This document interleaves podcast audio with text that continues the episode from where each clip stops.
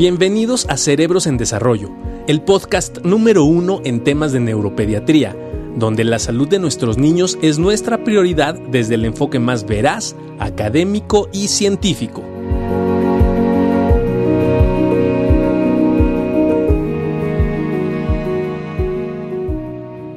Hola, hola a todos, ¿cómo están? Muy buenas noches, bienvenidos. Vamos a platicar hoy muchísimo sobre TDA para responder todas sus dudas con un expertazo que nos acompaña el día de hoy, que además es mi tocayo y que ya, hemos tenido la oportunidad de tenerlo acá en, Cerebros en Desarrollo. Gracias Fundación Todo por EMI. Muchas gracias a todos los que eh, están conectados el día de hoy. Y pues un tema que yo sé que de antemano les interesa muchísimo y que siempre, siempre, siempre nos trae muchísimos, este, muchísimas preguntas, que es esta parte de trastorno por déficit de atención, pero no solamente eso. Hoy queríamos y queremos más bien darle un enfoque un poquito diferente en el sentido de poder platicar y que ustedes, vamos, nos hagan preguntas respecto a qué onda con la familia de los pacientes con trastorno por déficit de atención.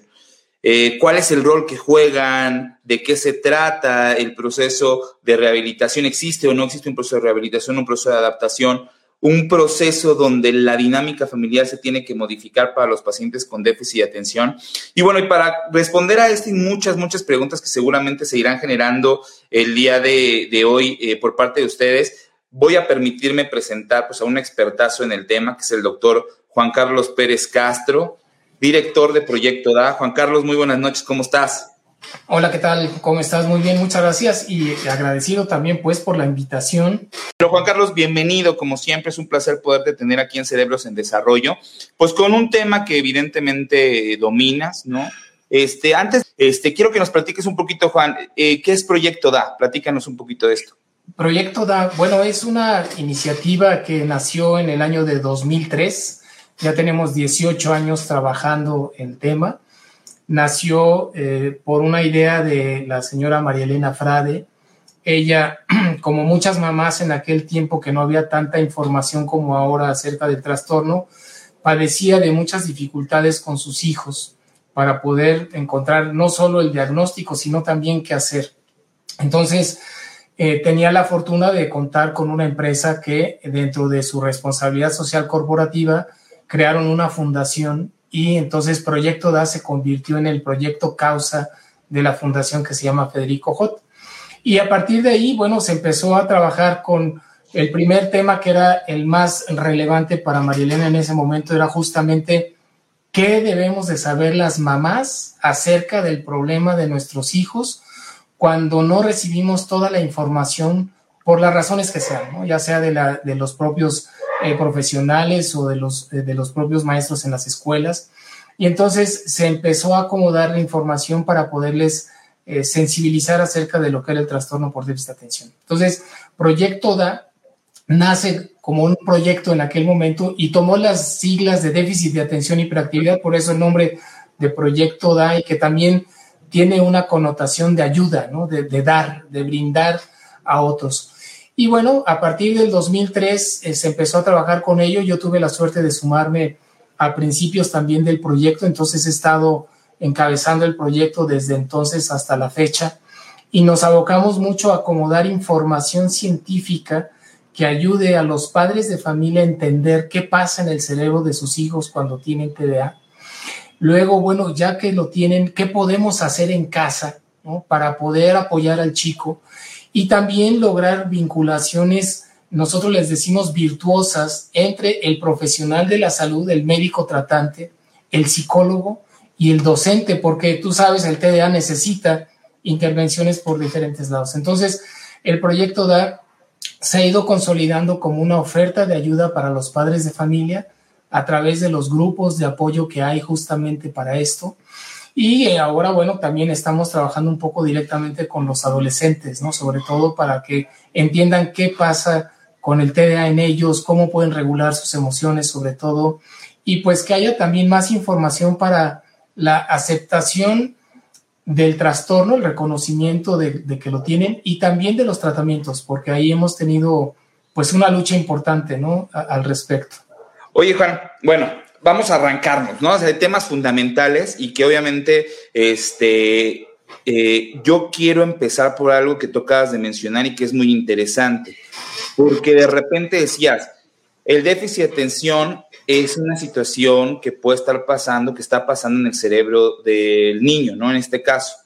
Eh, qué importante es lo que dices, porque entonces, Juan, ¿qué pasa con aquellas situaciones que se piensan de que los pacientes, bueno, con TDA, que son demasiado hiperactivos, que tienen problemas para la atención, demasiado impulsivos y demás, son así por situaciones de crianza, son así porque sus papás no los educan bien, son así porque sus papás no han logrado establecer límites y reglas, que es otra, ¿no? O sea, van con el, con el doctor y le dice, es que tienes que poner límites y reglas. Y los papás te dicen, pues es que siempre me dicen lo mismo, pero nadie me dice ni qué, ni qué son los límites ni cuáles son las reglas, ¿no? Nada más me, me comentan que es necesario hacer eso.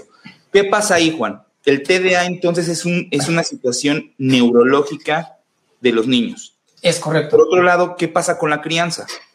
Bueno, la crianza eh, obviamente que puede influir en hacer que las manifestaciones de los síntomas del TDA se vuelvan más complicados. Un entorno familiar que no tiene una buena estructura o que tiene situaciones de conflicto hacia el seno de la familia, pues va a exacerbar las situaciones de un chico con TDA o incluso pudiera retrasar el diagnóstico y el adecuado tratamiento. ¿Por qué? Primero sabemos que, eh, que para una familia o para unos padres de familia, asumir la noticia de que tu hijo tiene un problema de salud mental no es sencillo. Y normalmente hay un bloqueo, hay una negativa, esto no pasa. También en ocasiones quienes diagnostican son los maestros de las escuelas. Y los maestros de las escuelas te señalan y te dicen, es que usted no pone límites con su hijo, necesita más disciplina, hay que ser más enérgicos. Y también sucede el conflicto al seno de la familia en donde, por ejemplo, la mamá, que es comúnmente quien está más tiempo con los chicos, y llega el papá y la mamá le da todas las quejas del niño y el papá en lugar de sumarse a apoyar le dice, es que es tu culpa. Claro. Tú no, tú no lo estás educando. Cuando no es ni una ni otra cosa, el problema es que algo en el cerebro no está funcionando adecuadamente y que lo está haciendo tener esos comportamientos, le está haciendo tener esas dificultades para aprovechar el aprendizaje escolar, le está haciendo que olvide cosas, que sea repetitivo, bueno, lo que tú bien dominas y sabes que sucede. Pero la familia con la ignorancia de ello se culpan por otras razones y por eso lo más fácil es decir, te falta poner más límites, te falta ser más rígido con la educación. Y las, los famosos memes de con el poder de la chancla, ¿no? Mi mamá con un par de cachetadas me resolvía el problema pues te resolvía el problema de comportamiento, pero no te resolvía el problema de un trastorno por déficit de atención y hiperactividad. Qué, importante esto que dices, Juan, porque fíjate, muchas muchas veces eh, eh, este pensamiento sobre todo, y no sé qué tanto te pasa, ¿no? Pero de repente viene la consulta, eh, confirmas el diagnóstico, hay que recordar, y ahorita platicaremos, que no sé, hablen sobre el diagnóstico, ahorita lo vamos a platicar, pero recordar que es un diagnóstico clínico, aquí el ojo de su, de su médico, del neurólogo, del especialista eh, que esté capacitado para poder llegar al diagnóstico, pues, pues es fundamental. Pero una vez que empiezas a decir, ¿sabes qué? Sí cumple criterios para déficit de atención y demás, este, y después probablemente ofertes un tratamiento, en este caso eh, farmacológico, por ponerte la parte un poquito más controversial y, eh, eh, en, en, el sentido del manejo, que ahorita también lo platicaremos, empieza y te dice, bueno, es que el abuelo te dice, es que eso no pasa, ¿no? Eso no, o sea, aquí, como tú decías, falta la mano dura, son niños latos que se tienen que corregir, etcétera, y de repente el poder cambiar esa opinión, sobre todo de algunos de algunas situaciones generacionales pasadas es bien complejo. El poder explicar que es una situación entonces biológica del, en, el, contexto cerebral del niño cuesta mucho trabajo, ¿no, Juan? Y de repente el poder decir persona, ¿sabes qué? Lo que requiere es un tratamiento que específicamente va a trabajar a través de ciertas sustancias transmisoras en el cerebro que van a ocasionar que los síntomas y los signos de trastorno puedan ir mejorando. Y entonces empieza como este estigma que, que nos están poniendo. Y dice, bueno, es que es un duelo total, tú decías perfectamente bien. Nos dan el diagnóstico, nos tenemos que empezar a adaptar y empezar a leer y empezar a conocer acerca del TDA, que para muchos es todavía algo, algo sombrío. Pero más allá de eso, todavía tenemos que entender, híjole, qué difícil, ¿no? Porque decías, ¿cómo manejar este proceso de un trastorno ¿no? Y lo, dijiste tú, un trastorno mental. O sea, esta parte hay que recordar que el déficit de atención está descrito en el catálogo de enfermedades eh, psiquiátricas, en el DSM-5, y vamos, Qué difícil poderlo definir de esa manera, ¿no, Juan? Pero de alguna, de alguna forma bajo las bases biológicas que todos conocemos. ¿Cómo lo manejas tú, Juan? ¿Cómo le haces para explicar a la familia lo que está pasando en el cerebro del niño con déficit de atención? Bueno, nosotros hemos desarrollado varios eh, materiales eh, muy didácticos que ayudan a tratar de explicar un poco qué es lo que pasa en la conducción cerebral. También, pues, esta cuestión de la sinapsis, explicamos también, eh, pues, los neurotransmisores, que son aquellos que llevan la información, y tratamos de que la gente empiece a visualizar cómo ciertos comportamientos del niño son repetitivos aún aunque el niño no desee cometer el error o no desee hacerlo. Y, y, el niño empieza también a referir que hay problemas. O sea, no es nada más lo que me dijo mi mamá, mi papá o el maestro, todo. El propio niño te empieza a decir, efectivamente, yo no sé por qué, si acabo de leer este párrafo, no, no lo recuerdo, ¿no? O por qué me quedo con las palabras, como uno a veces dice, es que lo tengo aquí en la boca, lo tengo aquí en la boca, ¿no? O dónde lo vi, dónde lo vi. Bueno, esos, esas cosas espontáneas que nos pueden suceder a todos en la vida, pero a estos chicos les pasa con frecuencia. Entonces, antes de entrar nosotros al tratamiento farmacológico, que efectivamente es muy controversial, tratamos de que las familias, los papás sobre todo, identifiquen con claridad los síntomas a los cuales de llegar el caso de usar el tratamiento, entonces los vas a observar. Porque uno de los conflictos que hemos aprendido con el paso del tiempo es que muchos papás a veces dicen, bueno, ok, si mi hijo tiene un problema, van con el médico, el médico les da el diagnóstico y les dice, eh, desde este medicamento, lo prescribe. Regresan a casa y entonces el niño empieza a tener cefalea o empieza insomnio, eh, pierde el apetito y se, se fijan más en eso que en lo que el medicamento hace para el síntoma. Pero nos damos cuenta que también hay ignorancia del síntoma. Entonces, ¿le están dando un medicamento para qué? ¿No? Que esa es la pregunta. ¿Para qué vas a recibir un medicamento? Entonces, por eso, en los grupos de apoyo que tenemos en Proyecto DA, ayudamos mucho a brindar esa información para que una vez que esté conocido y que sea más seguro el paso para el, para el tratamiento farmacológico, lo acepten porque va a haber evidencia de esa modificación.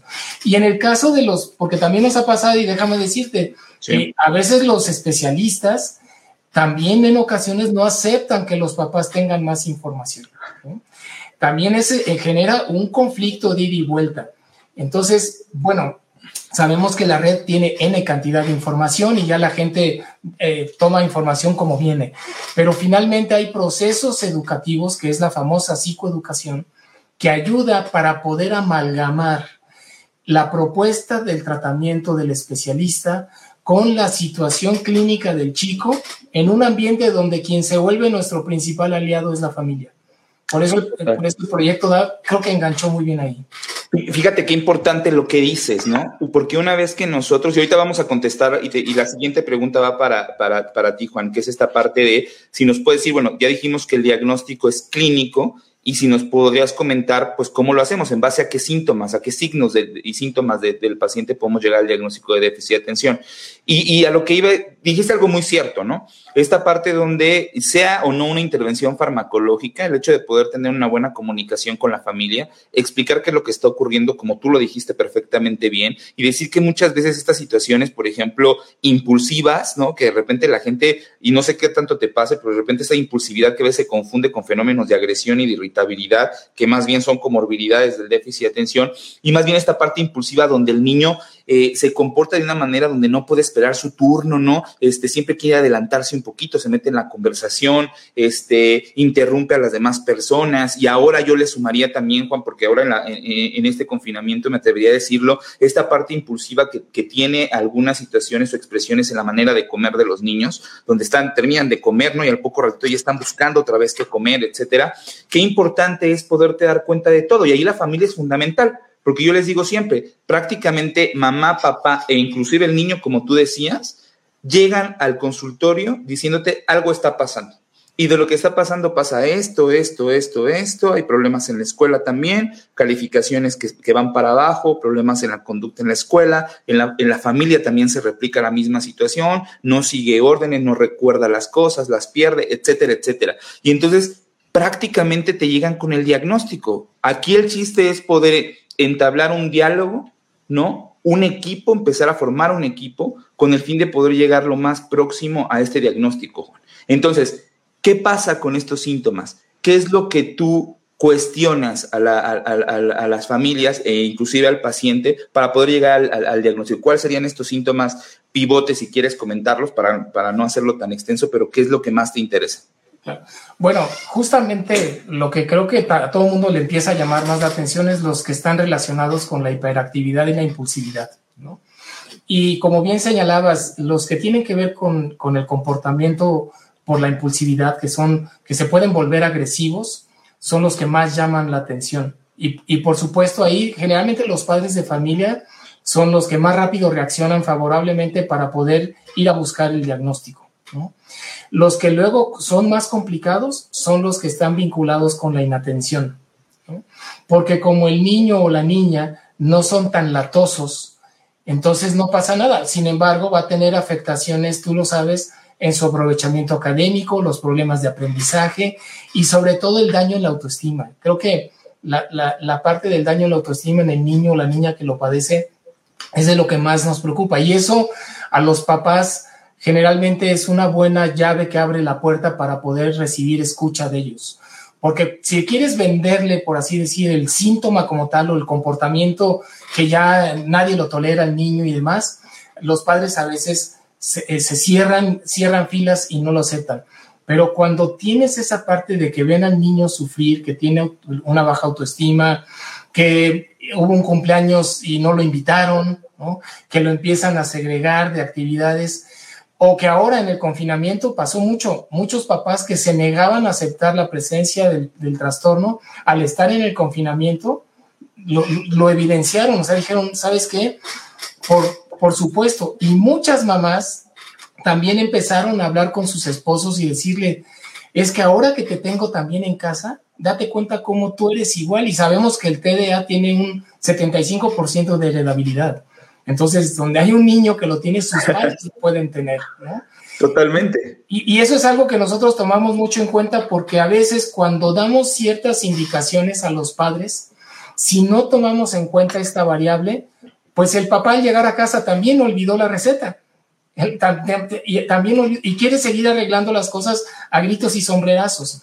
Entonces, aquí la idea es apostar a ciertas intervenciones que ayuden a modificar esos comportamientos o esas situaciones que están generando malestar, no nada más en el niño, sino también en la familia. Y, y, las intervenciones que se hacen, pues calculas, nosotros más o menos damos un plazo de cuatro a seis semanas máximo para que se hayan modificado favorablemente. Si no, entonces seguimos con los siguientes pasos, que es también ya buscar eh, la, la, valoración completa del, del especialista. ¿no? no totalmente, lo, lo, lo, que comentas es muy cierto, ¿no? Entonces, casi siempre, ¿no? Y, y, y para, para, poder responder, porque hubieron muchas preguntas similares, esta parte, como decía Juan, entonces nosotros prácticamente para el diagnóstico lo dividimos en tres puntos fundamentales. Uno son los fenómenos de inatención, como él decía, esta dificultad que tiene el paciente eh, o el niño para poder precisamente poner atención a las cosas que realmente eh, nos interesan a nosotros en la evaluación. Ojo con esto, Juan, porque de repente cuando hablamos de inatención, le dice mamá, es que yo, o sea, tiene fenómenos de inatención, la mamá te dice, no, doctor, no es inatento. porque Cuando le pongo el videojuego o cuando le prendo la tele para ver una película, él está atento a la película y al videojuego dos o tres horas. Y está atento y está jugando muy bien, está sentadito y no tiene problemas. Entonces, no tiene problemas de inatención. Qué importante es esto porque no, ese no es el tipo de atención que nosotros evaluamos. Lo que nosotros valoramos es lo que se llama enfoque o concentración, que es este esfuerzo mental sostenido para poder llevar a cabo las tareas que se van realizando tras una instrucción. Efectivamente, eso es lo que nosotros consideramos como atención. Entonces, y, yo, le agregaría ahí, perdón, y, concluirlas satisfactoriamente. Y concluirlas, y es parte de lo que preguntamos, ¿no? Porque de repente, a ver qué pasa. Recibe la instrucción, hace la tarea en la escuela o el trabajo que tiene que hacer, y de repente, ¿cuántas veces le regresa a casa con los trabajos incompletos y todavía se tiene que poner a hacer la tarea y terminar los trabajos que no terminó en la escuela, ¿no? Por ejemplo. Segundo punto, Juan, que lo mencionabas muy bien, la parte hiperactiva, que probablemente cuando nosotros hablamos de trastorno por déficit, de atención con hiperactividad, o sea, todo ese, esa frasezota, ¿no?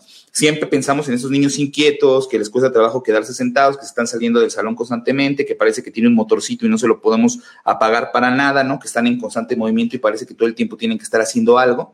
Este, pero comentar que el trastorno por déficit de atención tiene diferentes presentaciones o diferentes formas para presentarse, que era lo que tú comentabas. Es decir, es trastorno por déficit de atención, pero puede tener una variante o una presentación que predomine la parte impulsiva hiperactiva, ¿no? Que siempre le digo, son esos pacientes que están como a todo lo que dan, ¿no? Y además interrumpen, hablan demasiado, se meten en conversaciones y además tienen el fenómeno hiperactivo, pero fíjate que, y no sé qué te, parezca, pero esos pacientes impulsivos hiperactivos son en donde más se nota, pero fíjate, y nos preguntaban ahí para contestar esta parte de algún problema cognitivo.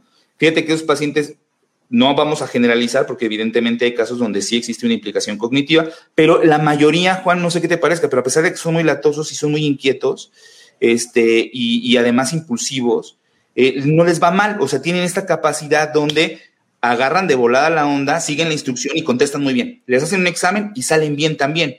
Pero el problema principal es la parte hiperactiva. Y después este, esta presentación que tú decías, muy cierta y que cuesta mucho trabajo, ¿no, Juan? La parte de inatención, porque como no tienen fenómenos hiperactivos, casi no se meten en broncas en la escuela, la maestra no los está sentando a cada rato ni los está callando a cada rato, pues solamente se ve a veces reflejado, muchas veces en lo que comentabas, que es el aprovechamiento escolar. Y entonces de repente dices, bueno, pero ¿por qué si no se distrae aparentemente, está sentado todo el tiempo? ¿Por qué si no habla? ¿Por qué si está ahí, no? Viendo el pizarrón todo el día, no tenemos buen aprovechamiento escolar. Y resulta que cuando evalúas, tienes fenómenos de inatención importantes, que aunque el niño está sentado, está su mente está en otro, en otro lugar. Y por último, Juan, y ya para darte el paso para que me platiques un poquito respecto a, la evaluación un poco más, más este, eh, integral, eh, existen estos pacientes con un poquito de todo, ¿no? Fenómenos de impulsividad, de hiperactividad y además inatención, que es el, que nosotros le decimos tipo mixto, tipo combinado, que eh, en gran parte los pacientes puede, puede presentarse. Fíjate, yo, yo quiero hacerte una pregunta porque ahí no, no lo están haciendo.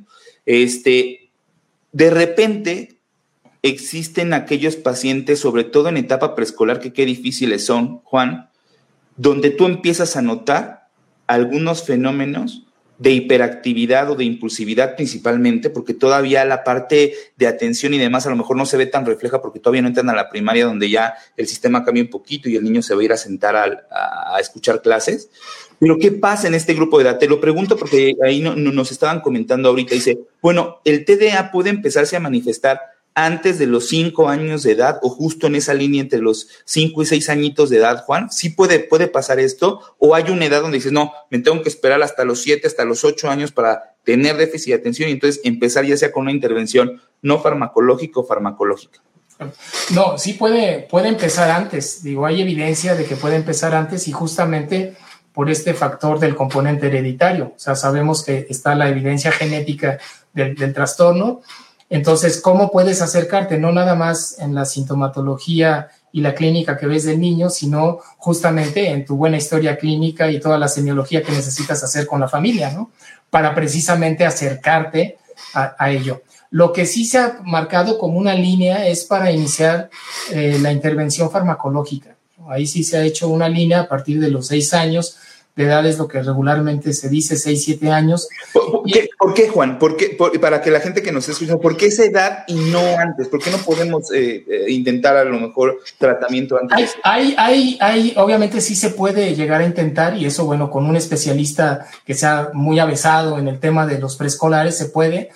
Eh, normalmente obedece a dos razones. Una, pues por el propio proceso de maduración cerebral que tú sabes que existe, ¿no? Y que eso determina que algunas cuestiones pudieran estarse confundiendo como para que puedas intervenir farmacológicamente. Entonces, ahí hay una, razón. Y otra, porque no hay investigación médica al respecto del uso de los fármacos en edades menores. Entonces, nosotros normalmente, bueno, todo lo que ayuda la evidencia científica para que los pasos que des los des con certeza, pues es gracias a esas investigaciones. Entonces, como no hay investigación porque no se permite brindar medicamentos en niños pequeñitos, por eso es también parte del criterio de por qué a partir de los 6, 7 años. Y otra razón es porque cuando el niño entra a la educación primaria, sale de preescolar, va a primaria, el ambiente, como ya decía, se mueve mucho y eso también le significa nuevas exigencias al niño que hace que su TDA entonces brote con mayor evidencia. Florezca. Florezca. ¿no? Ya lo tenía, ya lo tenía. Lo que pasa es que el nivel de exigencia de las tareas, de las actividades, las horas que pasan en la escuela, la propia socialización es distinta, ya no es nada más el juego, también ya viene, ya viene un poco más de la exigencia. esta capacidad metacognitiva de evaluar lo que tienes que hacer el propio niño lo empieza a aplicar. Entonces, conforme va creciendo el niño, la exigencia tanto de la vida como de la parte escolar, pues si tienes un TDA, pues obviamente que te lo, te lo, te lo explota en la cara, por así decirlo.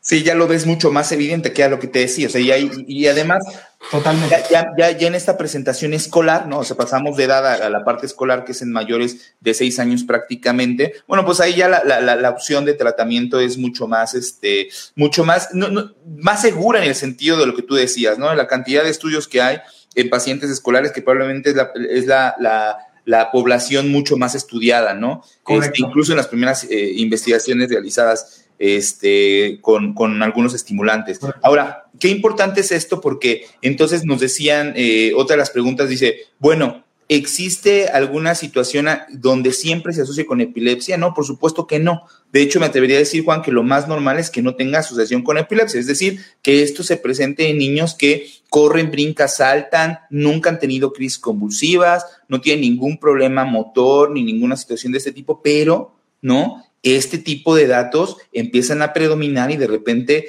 surge esta, esta situación disfuncional, Juan, donde ya empezamos con conflictos en la familia, ¿no? Porque pues, el niño, eh, vamos, eh, esta parte de establecer los límites, las reglas que ya comentamos, y además también se replica en la escuela, y entonces empezamos con un bajo aprovechamiento, eso también puede generar conflictos en casa, etcétera. Entonces decíamos, bueno, aquí viene una pregunta que te, que te quiero hacer, y es esta parte donde a muchos pacientes me dicen, bueno, entonces, ya no se vale que los niños sean latosos, Juan. O sea, ya no se vale que los niños eh, tengan esta situación o esta inquietud de querer descubrir el mundo, de poder hacer alguna travesura, de poderse meter en algún problema. Ya no se puede. ¿Todo es considerado hiperactividad entonces?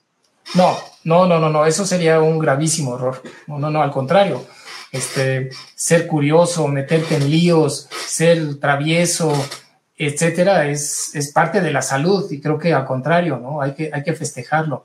El problema es cuando esas actividades o esas, esos comportamientos que tiene el niño lo meten en problemas con frecuencia y hasta en problemas que pueden poner en riesgo su vida. O sea, eh, no es lo mismo que tú quieras eh, correr en un parque a que salgas corriendo despavorido en una calle donde están pasando los vehículos. Entonces, el riesgo que hay, por supuesto que eso es eh, algo que advierte.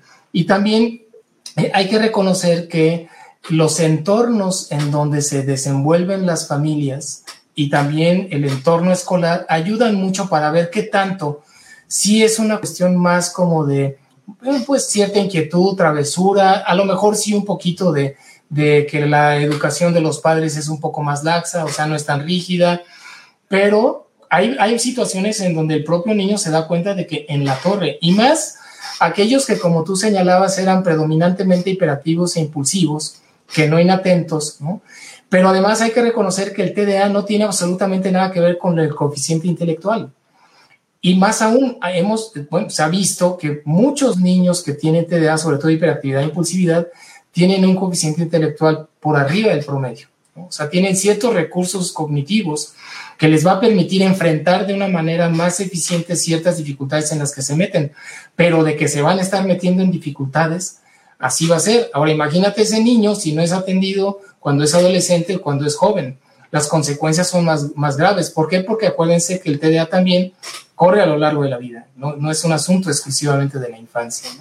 Entonces, sí creo que es importante también reconocer que una crianza no muy adecuada puede provocar, sí, mal comportamiento, pero eso con ciertas cuestiones disciplinarias se corrige y eso se usa mucho también por parte de la psicoeducación y las terapias psicológicas ayudan mucho en ese sentido a corregir esos, esos problemas. Pero si después de todo eso no lo has corregido, entonces ya estamos hablando de un problema orgánico, ¿no? Un problema neurobiológico que, que, no se va a alinear ni con echarle ganitas ni con dos nalgadas. Tienes que hacer otro tipo de intervención. Totalmente, totalmente, Juan. Oye, muchísimas preguntas y quisiera dar lugar a algunas de ellas porque son parte de lo que queremos conversar el día de, de hoy y para no, no dejar a la, a la audiencia sin, sin, responder a las preguntas que nos están haciendo. Hay, hay, hay, bastantes, pero a ver, vamos a empezar con esta. A ver, eh, nos dice el tratamiento, Juan, el tratamiento que, yo sé que y hemos hecho bastantes, este, cápsulas, bastante información respecto al tratamiento del déficit de atención y eh, basados en la parte farmacológica, que yo sé que es algo que tiene un estigma importante, que le cuesta mucho trabajo a los papás a veces aceptar el hecho de decir es necesario que podamos brindar una opción terapéutica de este tipo a través de fármacos que nos van a ayudar muchísimo, que les tenemos que dar la oportunidad, que conocemos bien los efectos adversos que podemos causar, que podemos vigilarlos sin problema pero qué difícil es poder decirle eso a los padres y que realmente les generemos una confianza de forma inmediata como para decir, ok, te la compro y vamos a empezar con el tratamiento. Eh, como tú decías, hay algunos fenómenos donde es mucho más sencillo, principalmente cuando la impulsividad y la hiperactividad es algo que ya se encuentra en descontrol, porque los mismos papás van contigo y te dicen, pues hay que hacer algo, porque pues ya en la escuela ya van dos escuelas que me deja, ya en la escuela nueva están a punto otra vez de que, de, que me lo saquen de la escuela porque precisamente se meten muchos problemas y todo lo que hemos platicado a, a través de la, de la conversación. Pero entonces esta parte de que nos dice Sandra Alcalá, Juan, los tratamientos son de por vida, los tratamientos farmacológicos son de por vida, o existe un momento en donde podríamos retirarlos y el paciente puede continuar con un curso sin, sin tratamiento farmacológico. Eh, no, no son de por vida, puede haber casos que sí, y sí hay momentos en donde se, se puede retirar el medicamento e incluso es parte del propio tratamiento, hacer el retiro del medicamento para observar cuál es el, el comportamiento de, del niño o del paciente y si se ve que puede tener los desempeños como cuando tenía medicamentos sin medicamento, pues ya está, ya no, los, no requiere de, estarse usando. ¿no? Eh, hay una, hay una tres, tres premisas que se las escuché en una ocasión al doctor Oscar Sánchez y me gustaron mucho y las uso mucho también, que es en el caso de los medicamentos hay que cuidar tres, tres situaciones. La menor cantidad de medicamentos posibles, en las menores dosis posibles y en menor tiempo posible. Pero para que puedas tomar la decisión de estos tres, tienes que tener muy bien el diagnóstico. Entonces yo, el consejo a los papás y a las mamás es, no se peleen con el medicamento, peleense con el diagnóstico. Hace rato tú mencionabas lo de la epilepsia, eh, Juan Carlos, y la epilepsia, bueno, pues sí, necesitas hacer un electroencefalograma y que lo necesitas hacer por la evidencia clínica y lo que tú haces en, tu, en, tu, en tus pruebas previas para el diagnóstico. Pero no vas a diagnosticar TDA. O sea, ese es otro de los problemas, que hay quienes no reconocen que el TDA puede estar sucediendo y no necesita una prueba para poderse demostrar. Y eso cuesta trabajo con los, eh, con los papás para que lo puedan entender. ¿no? Entonces, bueno, esto es algo que es importante que deben de saber los papás. Y sí hay casos que necesitan medicamento durante más tiempo, hay casos en los que no necesitan medicamento durante todo ese, ese tiempo. Yo uso una analogía para poder también tratar de explicar el uso del medicamento en los niños, sobre todo para los papás que usan anteojos, ¿no? Traen los anteojos y yo les digo, mira, yo no sé por qué razón utilizas anteojos. Probablemente tengas un problema en la estructura de tu ojo y por eso no ves bien, no lo sé. O a lo mejor tu estructura del ojo está bien, más bien es el nervio óptico que no está conduciendo adecuadamente la señal. Es más, no es la estructura ni es el nervio óptico, probablemente tienes un problema neurológico, o sea, el cerebro no está pudiendo traducir lo que llega a través del nervio óptico y que se captó en la estructura del ojo. Lo que sí sé es que tú con los anteojos puedes tener los desempeños que si no los tuvieras, no lo harías.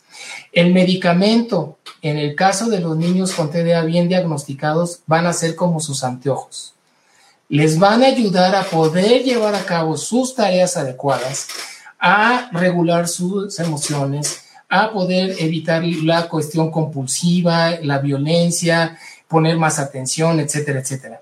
Y hay casos en donde se da medicamento durante la mañana, que van a la escuela. Y ya en la tarde, bueno, pues ahí eh, hay papás que, y, y, mamás que, bueno, lidian con los niños así, pero hay otros que dicen, no, por favor, también dáselo en la tarde, porque la hiperactividad no descansa. El, el TDA no es solamente escolar, ¿no? Claro.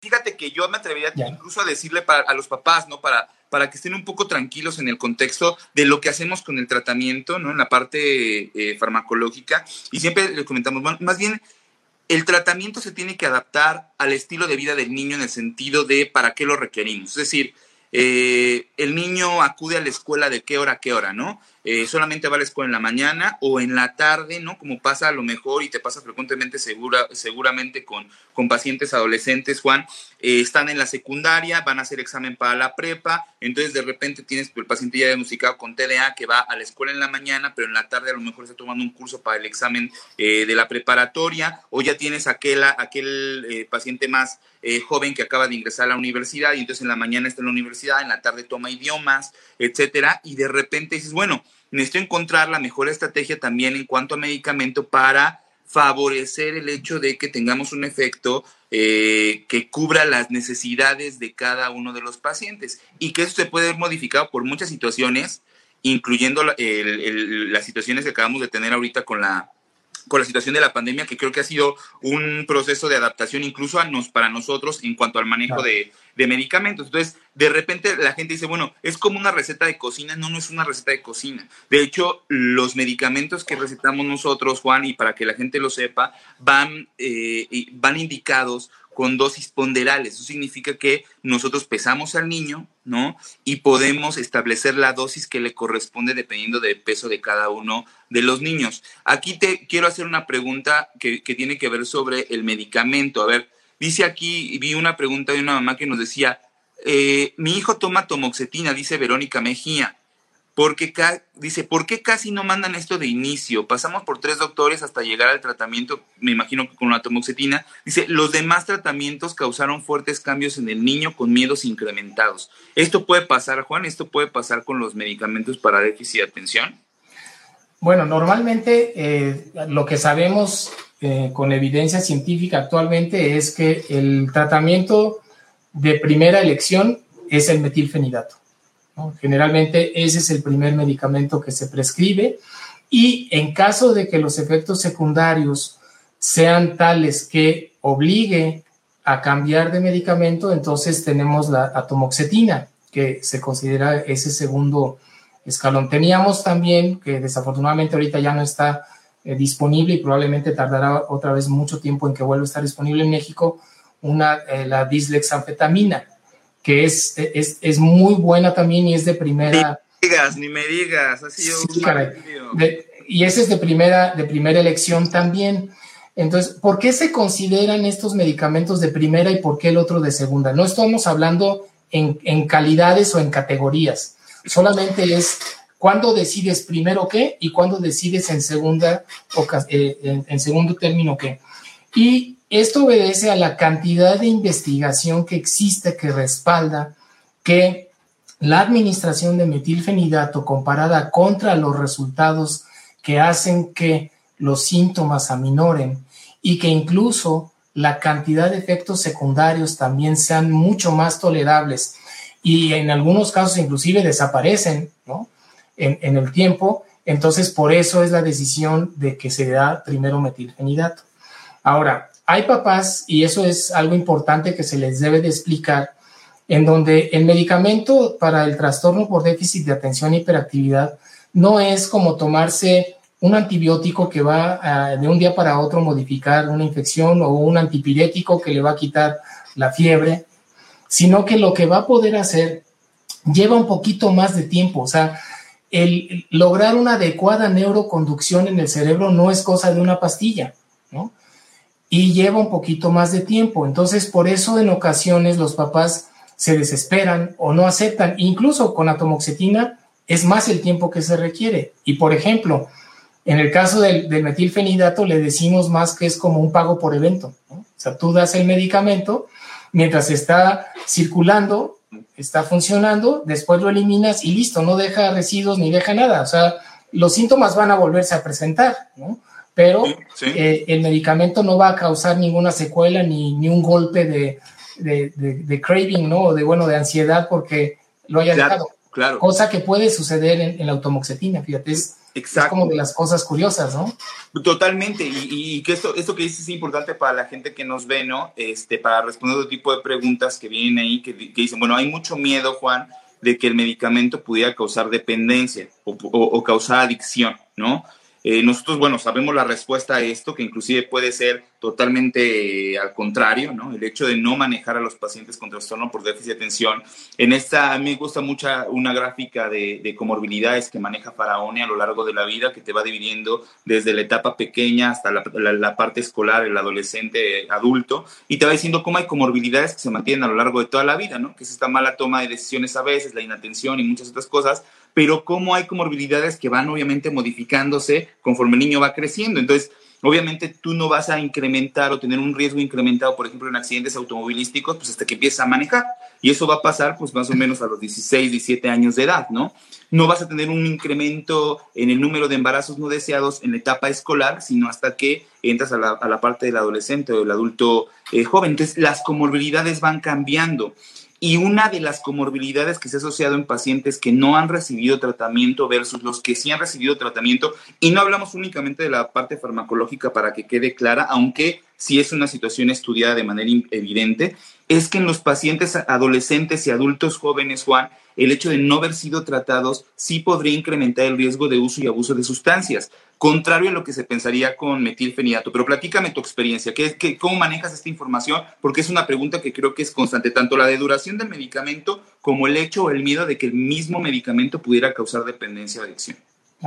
No, como bien lo señalas, al contrario, el medicamento lo que va a permitir justamente es evitarla y eso hay, hay mucha evidencia, ¿no? Eh, sabemos ahora también con todo lo que se ha investigado alrededor de lo que se denomina la patología dual, tú lo has de conocer también, y hay un estudio aquí en México que hizo el doctor Marín muy interesante, que tomó una muestra de adultos adictos a consumo de alcohol y marihuana y empezaron a rastrear en su pasado y observaron que la mayoría presentaba síntomas de déficit de atención y hiperactividad. En Europa hay unas investigaciones muy interesantes que están señalando que cuando tú intervienes en edades tempranas el TDA, logras evitar el abuso de sustancias cuando son grandes y Sabemos que hay más adicciones, pero donde hay más datos epidemiológicos en el consumo de alcohol y marihuana. Entonces, por el contrario, ahora, hay ciertos comportamientos que si un medicamento, y, no, y porque esto que decías hace rato de que ciertos comportamientos que salían muy fuera de lo normal, probablemente no puede ser relacionado con ese medicamento. Sin embargo, hay que consignarlo con el médico. Y una manera en la que las propias compañías farmacéuticas, ¿no? que es, la farmacovigilancia, cómo saben que las cosas suceden eh, al respecto de sus medicamentos cuando los propios pacientes lo refieren. Ahorita lo estamos viviendo con las vacunas contra el coronavirus. ¿no? Eh, la gente está reportando qué siente y eso va generando evidencia que soporta lo que dentro de 50 años suceda. Dentro de 50 años va a haber gran información de lo que hoy sucedió con el coronavirus. ¿no? Entonces, igual ha pasado, el, metilfenidato tiene desde 1950 o 1953 que, que, nació. Entonces, es un medicamento muy noble, muy investigado, no genera adicción, ¿no? Al contrario, ayuda para que las propias personas se mantengan alejadas y los, los pacientes que logran identificar, sobre todo los, los jóvenes y los adultos, eh, que ya logran identificar su propio trastorno y qué hace el medicamento con ellos, saben muy bien cómo manejarlo, ¿eh? saben perfectamente cómo manejarlo. Y eso es a lo que queremos llegar, es por qué, por si nos peleamos con estos medicamentos y no nos peleamos, por ejemplo, con la insulina para un diabético. Claro.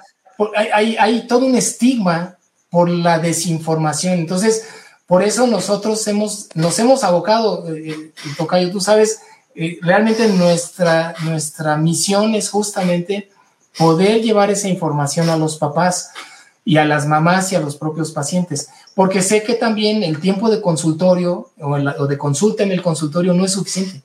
No, no, te da tiempo. Y peor en el sector público.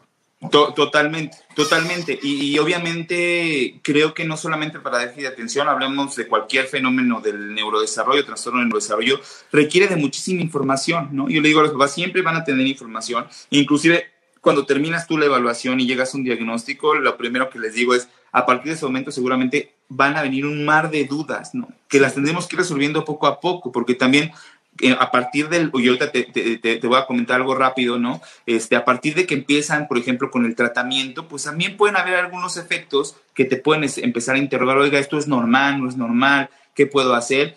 Y voy a hacer dos, dos, dos, dos situaciones muy puntuales, voy a comentar dos situaciones muy puntuales. Varias preguntas si el metilfenidato puede bajar el apetito, si puede bajar el apetito, y ahorita este, me gustaría que lo complementaras, Juan. Y segundo, por ahí también nos dicen, de repente, algún, algún paciente que sea churas lolis, dice que por ahí le mandaron metilfenidato y de repente llegó el metilfenidato y le incrementó muchísimo la hiperactividad al niño. Y de repente dije, oye, mejor me cambio algo homeopático ¿no? Voy a, voy a darle un tratamiento homeopático porque el metilfenidato lo puso muy hiperactivo. Qué importante también, Juan, es saber, ¿no? Que esos fenómenos donde puede ocurrir algo contrario a lo que buscamos en cuanto al tratamiento, pueden ser incluso dependientes a la forma de administración o a la dosis que damos del medicamento. Por eso es muy importante el que el tratamiento pueda ser dado por un médico experto en el tema, que sepa de las dosis y que no genere estos efectos paradójicos que los estimulantes nos pueden dar. ¿Y cuáles son, Juan? Que de repente en lugar de que intente modular un poquito mejor la parte hiperactiva, la dispare mucho más. O alguna otra cosa que llega a suceder y que me ha pasado es que le cause sueño, cuando no debería de causar sueño el medicamento. De repente dices, le causa sueño, señor, hay que ajustar la dosis. Y de repente dice, bueno, pero ¿cómo se la va a ajustar, doctor? Bueno, no me estoy explicando, no me entiende que le, lo duerme. Entonces de repente le tienes que decir, hay que ajustar su tratamiento porque probablemente una dosis no adecuada es lo que le está causando que tengamos efectos contradictorios. Entonces, Juan, disminuye el apetito por un lado y segundo, la importancia de que se haga una muy buena evaluación y que, que el tratamiento sea dado por un, por un especialista en el tema. Claro, sí, puede, puede disminuir el apetito, metilfenidato provoca en muchas ocasiones eso, y se, lo, se logra después regular y lo que se aconseja a los papás es que aumenten como pequeñas colaciones, o sea, que no, no traten de que tenga ese gran desayuno o ese gran lunch, sino eh, pequeñas colaciones nutritivas justamente para evitar que haya un descenso en el peso y en la talla del chico, ¿no? Pero sí puede llegar a suceder. Efectivamente, lo que más produce en ocasiones es insomnio y a veces uno agrega melatonina para poder eh, compensarlo pero sí hay también estos casos que sucede lo contrario, como bien lo señalas. Eso hay que referirlo de inmediato al médico. Eh, nosotros usamos mucho, por ejemplo, mira, en, en, este manual que es para docentes, porque con los docentes tenemos mucha relación, tenemos unos formatos para que justamente nos ayuden a ir anotando lo que van observando en la, en la parte de cuando tú prescribes el medicamento, y hay una serie de posibles síntomas que se presentan y va marcando el día y lo único es eh, qué tan intenso, si se presentó si no se presentó. Y con este pequeño chart o este cuadro, bueno, es más fácil para los papás poderle dar la información al médico. Y hay otro que tenemos también, que es justamente donde habla de, cuatro componentes. ¿Qué cambios ves en la socialización? ¿Qué cambios ves en la planeación, en la organización? en lo académico y en lo personal. Entonces, cuando tú tienes ese evidencia, es muy difícil que los papás se acuerden de todo. Y tenemos una muy mala costumbre de que problemas de esta naturaleza no sistematizamos la información. También, por ejemplo, ¿qué pasó cuando, cuando, cuando diste el medicamento? ¿Lo tomó en qué situación? ¿no? Ah, es que ese día sí, fíjese que fuimos a una fiesta familiar, ¿no? Y resulta que el niño, eh, pues obviamente que se emocionó mucho con la fiesta familiar y a todos les dimos una copita de rompope. Ya ve que pues el rompope. Entonces, eso te dice que por supuesto que hay algo que está haciendo que el medicamento tenga una respuesta totalmente contraria o no esperada, ¿me explico? Cuando los padres de familia no tienen la confianza para poderte brindar esa información puntual, para poder hacer esos ajustes que bien señalabas, uno pudiera cometer ciertos errores, pero porque no supo lo que pasó. Entonces, este tipo de, trabajo que nosotros hacemos con los papás, los médicos con los que van los niños generalmente y, los papás empiezan a mejorar mucho hasta su relación. ¿Por qué? Porque ven que lejos de pelearse por esto o lo otro, hay, un, hay una manera de comunicarse mejor en beneficio del niño y entonces las adecuaciones que se puedan hacer en la dosis o el cambio de medicamento o, ¿por qué no?, suspender durante dos semanas. Vamos a ver, vamos, usted, porque también así te lo dicen, ¿sabes que yo ya no quiero absolutamente nada? O como dices, bueno, me voy al homeopático. Ok, vayas al homeopático, pero verifique que los síntomas remiten. Finalmente, para eso quieres el tratamiento, ¿no? No que ya no se presente el adverso que tenía el, el metilfenidato.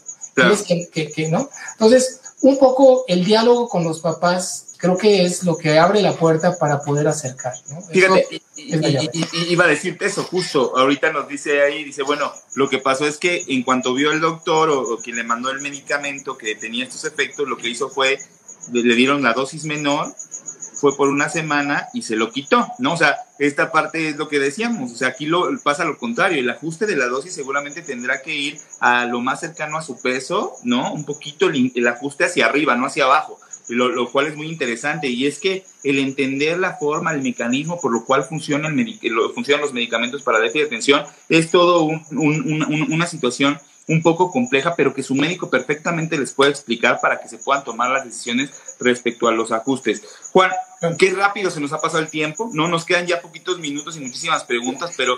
Eh, Mira, algo, algo nada más ahorita que, se me vino a la mente, que es que lo, uso mucho también con los papás. Bueno, una es que los papás deben de darte ese voto de confianza, ¿no? Finalmente. eso es muy importante, para que tú puedas entonces también brindarles en consecuencia lo que sabes. Y cuando no hay posibilidades de, que entiendan cuál es el proceso eh, neuroquímico del medicamento en el cerebro, yo utilizo, por ejemplo, les pregunto, ¿tú alguna vez has hecho agua de limón en tu casa? Sí, la mayoría ha hecho agua de limón.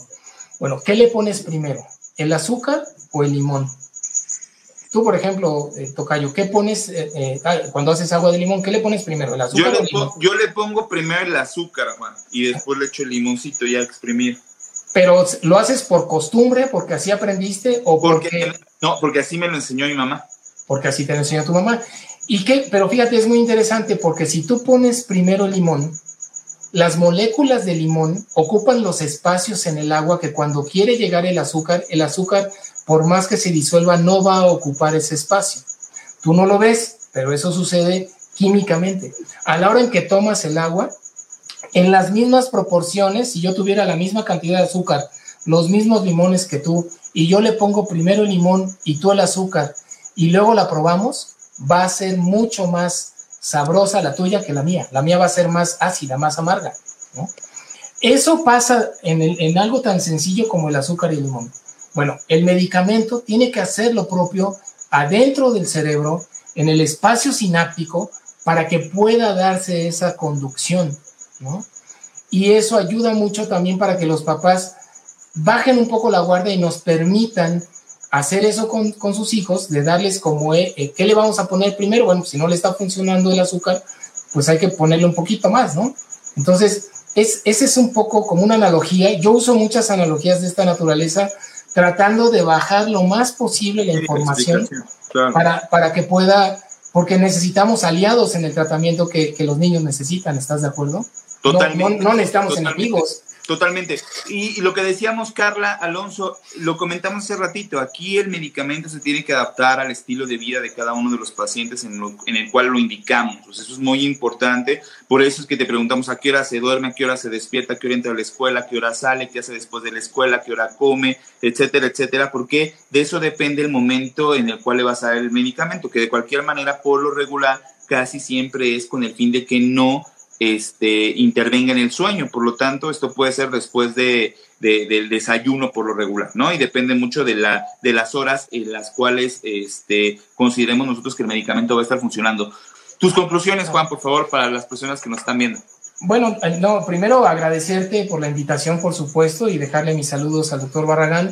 Pero bueno, decirle a los, a los padres de familia, sobre todo, eh, y quienes trabajan con los padres de familia, es eh, tratar de que primero se quite un poco esa ansiedad que hay cuando al inicio se tiene tanta como tanta incertidumbre de lo que va a suceder con mi hijo con un problema de salud mental, también que no le tengan miedo al medicamento y que si quieren, bueno, pues nosotros nuestra razón de ser en la fundación es esa. Entonces, hay información en nuestra página, acérquense.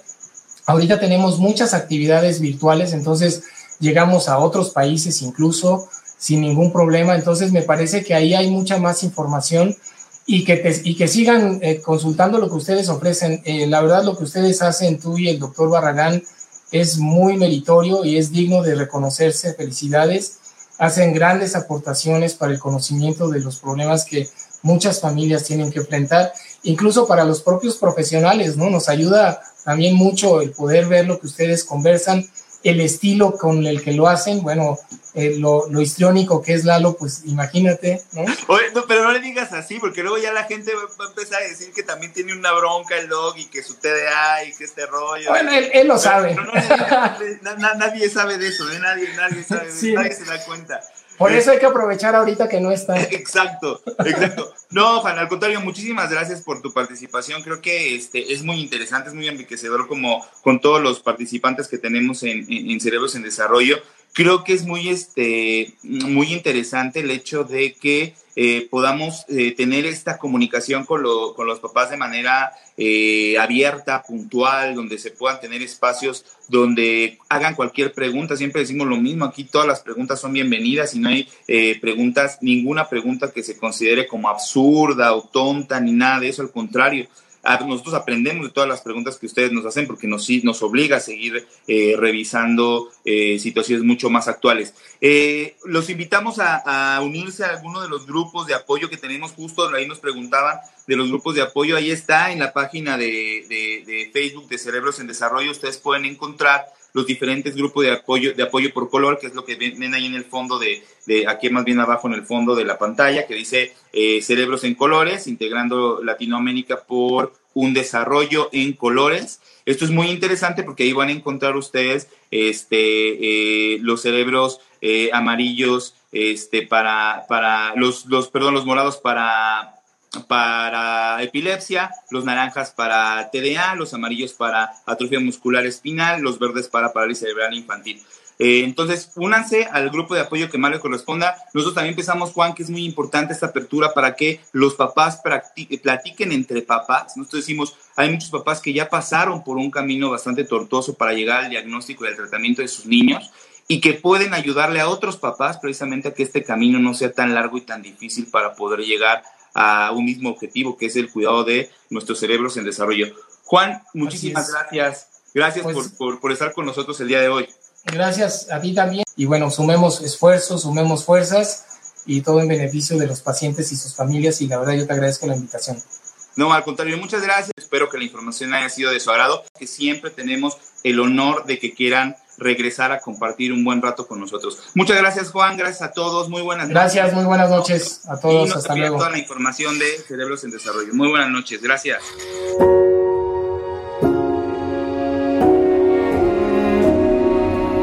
Cerebros en Desarrollo, el podcast comprometido con la idea de que en los cerebros de nuestros niños no hay límites Síguenos en nuestras redes sociales. En Facebook nos puedes encontrar como Neurología HIM, en Instagram como arroba Neuropedia HIM, nuestra página web es cerebrosendesarrollo.com y si tienes cualquier duda o comentario, por favor escríbenos al correo electrónico cerebrosendesarrollo.gmail.com. Si este episodio crees que le puede ayudar o servir a alguien, por favor compárteselo. Le podrías estar ayudando mucho más de lo que te imaginas. Nos seguimos escuchando.